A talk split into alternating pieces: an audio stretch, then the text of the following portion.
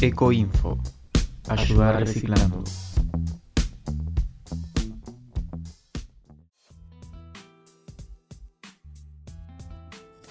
Hola a todos, ¿cómo están? Soy Ailén y les doy la bienvenida a un nuevo podcast de Ecoinfo. En esta oportunidad dejaremos de lado el reciclaje para centrarnos en medios de comunicación que apoyan y potencian causas ambientales. Entrevistamos a Florencia Yanielo, periodista egresada de la licenciatura en Comunicación Social en la Universidad de La Plata. Florencia es redactora y editora de Tinta Verde. ¿Qué es Tinta Verde? Mejor que lo cuente ella. Tinta Verde es un, grupo que tiene 12 años, un medio alternativo, comunitario, popular, un colectivo de comunicación. los objetivos son, eh, de alguna manera, poner en circulación eh, información eh, que, los medios comerciales no, circulan, información relacionada a los conflictos socioambientales de la región, de Argentina y también de América Latina, pero bueno, con base en La Plata. Eh, y bueno, también, digamos, hacer un abordaje más profundo y más crítico de los temas ambientales de lo que puede hacer un medio masivo. Lo fundamos entre siete u ocho compañeras de la Facultad de Periodismo y Comunicación Social en el año 2008, que estábamos estudiando periodismo y bueno, surgió desde ese lugar. Eh, y bueno, en estos años fuimos creciendo y, también se incorporaron abogados, abogadas, eh, profes de ciencias naturales y bueno, gente que viene de otras disciplinas y que fueron también ampliando y complejizando un poco eh, al colectivo. Eh, creo que la palabra colectivo es lo que mejor nos define en este momento. Lejos de las lógicas tradicionales que adoptan los medios de comunicación comerciales para realizar su trabajo, Florencia nos cuenta cuál es su rol y cómo se organizan en Tinta Verde. Mi rol es, eh, bueno, por un lado soy redactora del portal, soy editora también y, bueno, también tenemos otras, eh, otras cuestiones más relacionadas a talleres que damos sobre, sobre educación ambiental, comunicación. Eh, también soy tallerista y, bueno, tenemos digamos una lógica horizontal, así que no es que hay una función jerárquica, sino que nos manejamos tomando decisiones de manera colectiva. Yendo al plano de lo digital, ¿tienen presencia en las redes sociales y cuáles creen que son los pros y los contras de, estar presentes en la web? Eh, sí, hace muchos años que tenemos Facebook, eh, un perfil y una página. Eh, que bueno, nos ayudó también a, canalizar muchas visitas a nuestra página web, que hasta hace tres años era un blog, un WordPress, y desde hace tres años tenemos una página eh, diseñada por un diseñador web, que bueno, fue todo un logro. Y, bueno, también tenemos Instagram y hace un año y tenemos hace un par de años Twitter también. Em, en general, digamos, la posibilidad del acceso a, tener un medio gráfico digital, lo que nos posibilitó fue, este, digamos, la cuestión sobre todo los costos. Eh, la ventaja principal es que no tiene el mismo, el mismo costo que sostener una revista o una publicación impresa, que por, la forma de financiarnos que tenemos, que es autogestiva, realmente no, no podríamos hacerlo. Eh, la página web, digamos, es lo más accesible y también, bueno, nos permite una, difusión bastante masiva. Eh, así que digamos que, la página y las redes son como nuestra cara visible de todo el trabajo que hacemos. Eh, la verdad es que creo que, tiene mucho potencial un medio en internet, pero está bueno también complementarlo con, con, las columnas que hacemos en radio, digamos ahí llegamos a otro público que por ahí no consume las redes o no consume eh, la página, pero sí escucha radio.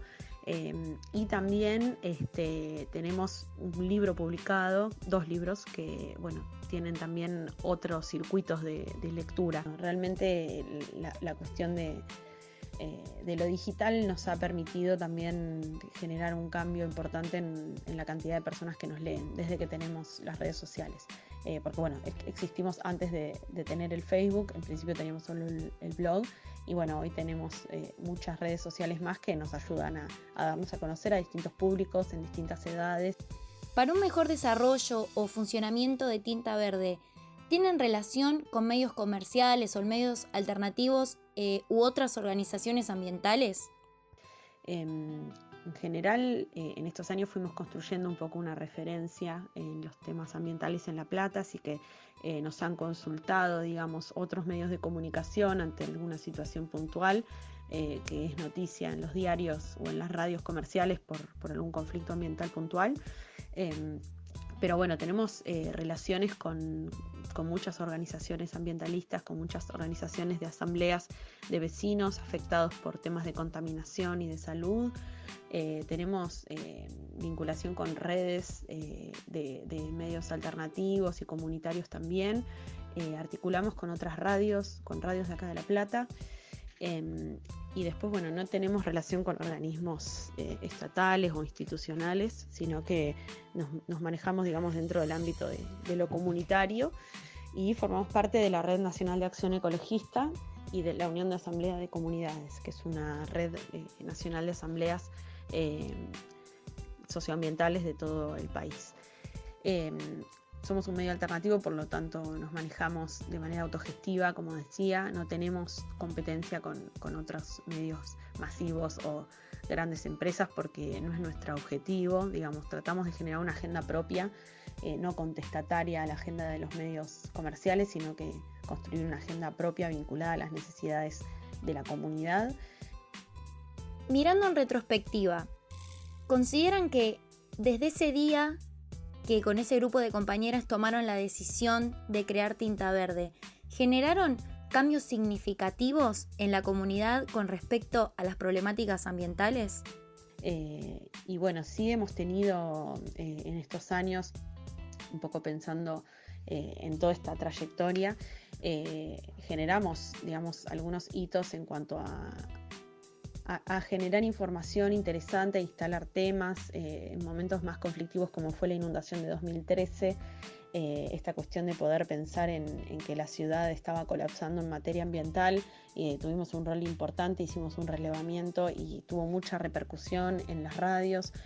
Eh, y en los medios comerciales. Después cuando se discutió en 2009 eh, la, digamos, eh, esta cuestión de que las universidades públicas aceptaran o no fondos destinados para educación pública provenientes de la megaminería.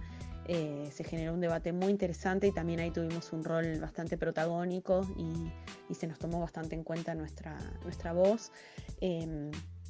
Y bueno, y después también saliendo de, la cuestión virtual, generamos espacios de, charlas, debates en centros culturales, en distintas facultades, nos hemos organizado con otros colectivos y otras organizaciones, eh, y bueno, siempre intentamos generar cambios, obviamente, en la, en la sociedad, digamos. Eh, parte de nuestro trabajo tiene que ver con eso, con pensar la comunicación como, como una herramienta con los pies en la tierra, eh, de un periodismo que, que se embarra ¿no? Eh, y que se compromete con las causas que, comunica.